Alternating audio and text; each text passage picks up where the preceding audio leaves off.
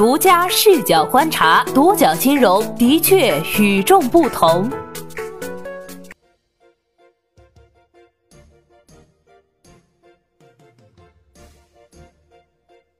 本期我们一起关注的是理财市场要变天，五大行理财子公司集体获批，五大国有银行理财子公司均获批。二月十七号，中国银行保险监督管理委员会发布公告，正式批准中国工商银行设立理财子公司。加之此前获批设立理财子公司的中国银行、农业银行、建设银行和交通银行，五大国有银行又站到了同一起跑线。小金融注意到，除了上述五家已获批设立理财子公司的银行外，还有二十一家商业银行公告称有设立意向。银行业人士对独角金融表示，已经拿到牌照的有六个月筹建期，筹建完成后，要按照有关规定和程序向中国银保监会提出开业申请，最快可能在今年年中开业。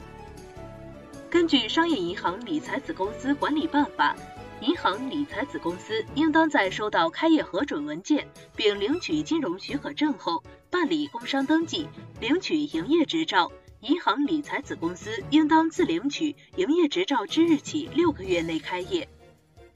截至目前，没有理财子公司的招聘公告出现。东方金城郭延芳分析认为，理财子公司发展初期将面临人才培训、系统搭建和渠道建设等方面的难题。需要母行推进总行资管业务人员和理财子公司之间的衔接。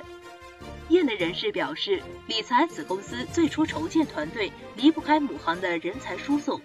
银行通过内部选聘调派的方式，特别是银行资管部的人才对口调配到理财子公司，同时银行还需保留资管部门。郭延芳在分析报告中指出，总行层面保留资管部门。作为理财业务的统筹管理部门，负责理财子公司与各部门之间的沟通合作，促进理财子公司与母行分支机构在销售管理、利益分配等方面的协调。所以，银行资管部与理财子公司一段时期内将并行存在。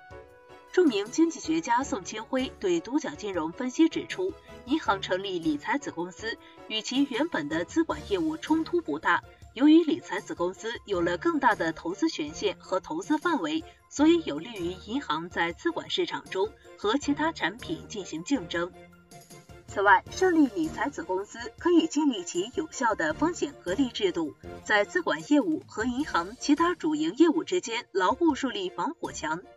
中国人民大学重阳金融研究院高级研究员董新淼认为。资管业务是表外业务，风险更具有隐蔽性。设立理财子公司将有助于实现真正的风险隔离。对于普通大众来说，理财子公司降低了银行理财门槛，有助于银行理财产品更加普惠化，覆盖更多的普通投资者。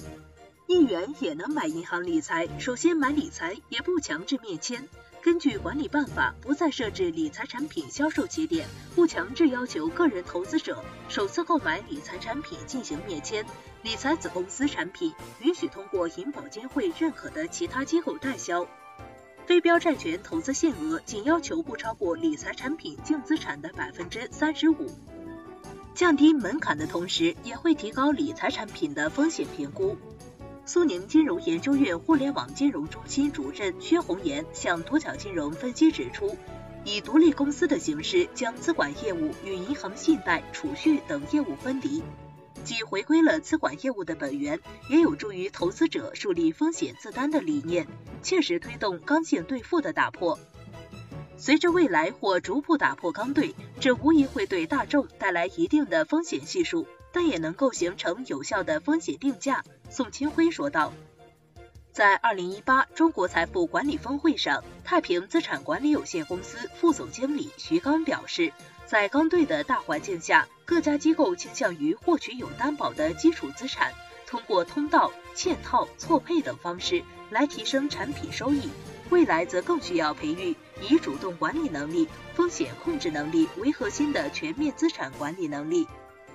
理财子公司成立后，其在证券投资业务方面约束更少，在公募理财产品投资股票和销售起点方面，根据管理办法，在前期已允许银行私募理财产品直接投资股票和公募理财产品通过公募基金间接投资股票的基础上，进一步允许理财子公司发行的公募理财产品直接投资股票。